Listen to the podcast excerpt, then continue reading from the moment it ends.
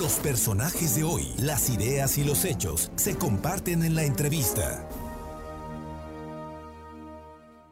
Bien, y el día de hoy le agradezco mucho al ingeniero David Méndez Márquez, integrante del Movimiento Poblano por la Cuarta Transformación, platicar. David, ustedes de no de ahora, sino de mucho tiempo atrás han apoyado, me acuerdo desde 2006 a Andrés Manuel López Obrador, la primera vez que fue candidato a la presidencia de la República. Sin duda llegó su tiempo y en 2018 un triunfo contundente y acaba de llegar a la mitad de su mandato, fue su tercer informe y si, bueno, pues, ¿cómo va la cuarta transformación, David? Muy, muchas gracias y muy buenas tardes. Muy buenas tardes, mi estimado Fernando, qué gusto saludarte como siempre. Y pues efectivamente, la verdad es que pues muy, muy contento, muy orgulloso eh, por, como tú bien dices, eh, este camino que hoy lleva el gobierno federal de nuestro país, ya a, la mitad de lo que es el sexenio y pues eh, el día de ayer se cumple con esta obligación constitucional de presentar ese informe del estado que guarda eh, pues toda la administración pública federal a la mitad del camino y creo que más allá de que todos tenemos claro la terrible situación que todo el mundo ha tenido que enfrentar con esta pandemia pues la verdad es que llena de mucha satisfacción el constatar con datos duros, con cifras, pues que el proyecto de transformación, de cambio profundo en nuestro país, eh, eh, a pesar de todo esto, se está consolidando, como dijo el propio presidente, se están sentando las bases no solo de un gobierno distinto, no solo de un gobierno sensible, sino de un verdadero cambio de régimen pues que venga a sanear la vida pública de nuestro país que tanta falta le hace y que a final de cuentas nos conviene, eh, creo que absolutamente a todos. Creo que en ese sentido fueron muy puntuales los datos que brinda el presidente, sobre todo en lo referente pues a estas cifras eh, récord eh, históricas, en verdad, pues que acreditan que está consolidando justamente una etapa en donde el país va a poder entrar eh, de manera muy sólida a un desarrollo sostenible, a una etapa en donde no va a haber ya eh, gente excluida de las oportunidades del desarrollo, independientemente del rincón de la patria en donde haya nacido o de las condiciones en las que haya nacido. Afortunadamente creo que eh, si bien no hay varitas mágicas, pues lo que nos demuestra es que en tan solo tres años, después de prácticamente 36 años de neoliberalismo, de saqueo indiscriminado, este, pues hoy las cosas están cambiando. Entonces, pues la verdad, muy, muy, muy contento, pero creo que lo más relevante, más allá de los datos, más allá de los números, pues es que la gente lo está sintiendo en relación a su propio beneficio en la calidad de vida. La verdad es que los números con los que se encuentra hoy el respaldo popular al presidente de la República nos hablan desde alrededor de un 60%, las encuestadoras que eh, más bajo dan el apoyo hasta un 73%. Entonces, pues creo que eso habla de que se está cumpliendo las expectativas del pueblo de México, Fernando. Bien, eh, precisamente hablas del respaldo social que tiene el presidente López Obrador, un alto, un gran respaldo social de acuerdo a las encuestas y las encuestas de distintas casas y no necesariamente de la gente que le aplaude al presidente López Obrador. Pero lo que a mí me parece que es muy importante, ¿cuáles serían los logros que tú subrayarías de, de esta gestión de la 4T?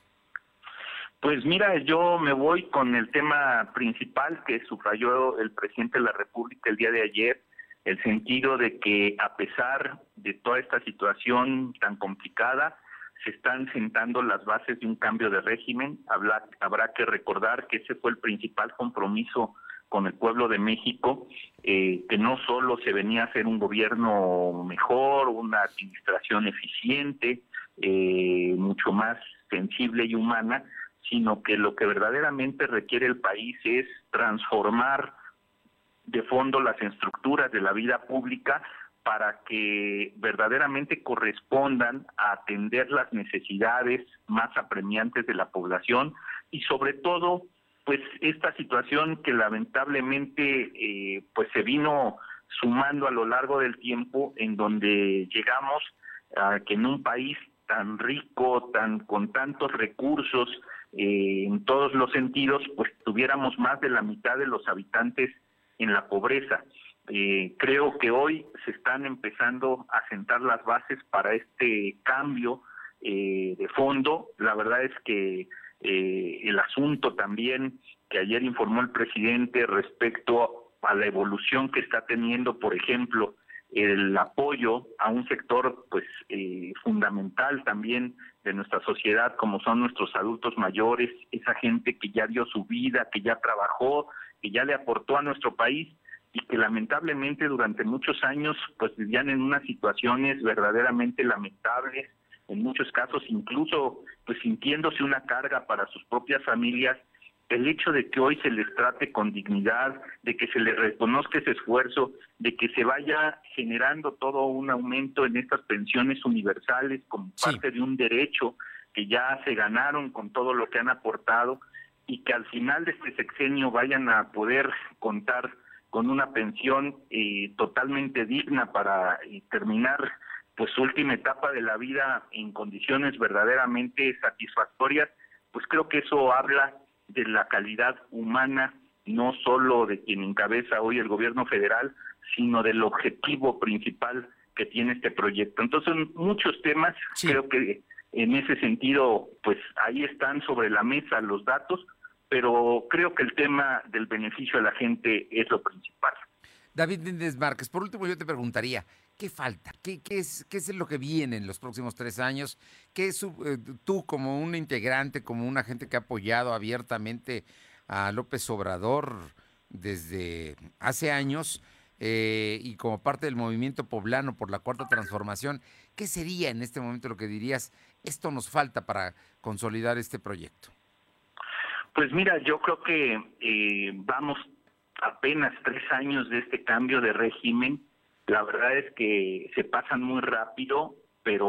obviamente hay mucho, mucho todavía por hacer. Yo creo que eh, sobre todo para cumplir los objetivos que tiene verdaderamente eh, la cuarta transformación de la vida pública del país. Imagínate, a lo largo de toda nuestra historia solo ha habido tres grandes transformaciones de la vida esta se está planteando como la cuarta, por supuesto que trasciende lo que pueda hacer eh, un gobierno en seis años. Yo creo que se dejarán sentadas las, las bases, sobre todo eh, para poder contar en, México con un verdadero Estado de Derecho. Ahí pues tenemos mucho que hacer en el tema del Poder Judicial, que todavía hace falta, el tema de la democracia también ya consolidarlo, que desterremos de una vez y para siempre pues toda posibilidad de que haya violación de la voluntad ciudadana, que tengamos órganos verdaderamente no solo autónomos, sino que encabezados por personas totalmente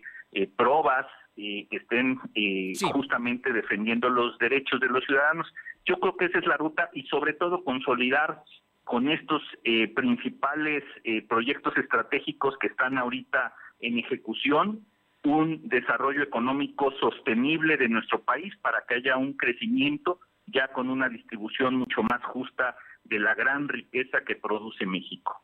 Pues David Méndez Márquez, ingeniero, como siempre un gusto saludarte y bueno, pues ya, ya estamos ahora pronto se van a preparar para el tema de la revocación del mandato como ciudadanos, ¿no? Eh, para, así, Es, así es, Fernando. En marzo, Esa es la, la, intensidad de la vida pública que hoy tenemos en México pero creo que en la medida que la sociedad se siga, se siga involucrando en los temas que nos competen a todos, pues estaremos justamente abonando al objetivo principal de eh, sentar las bases de un verdadero desarrollo para nuestro país.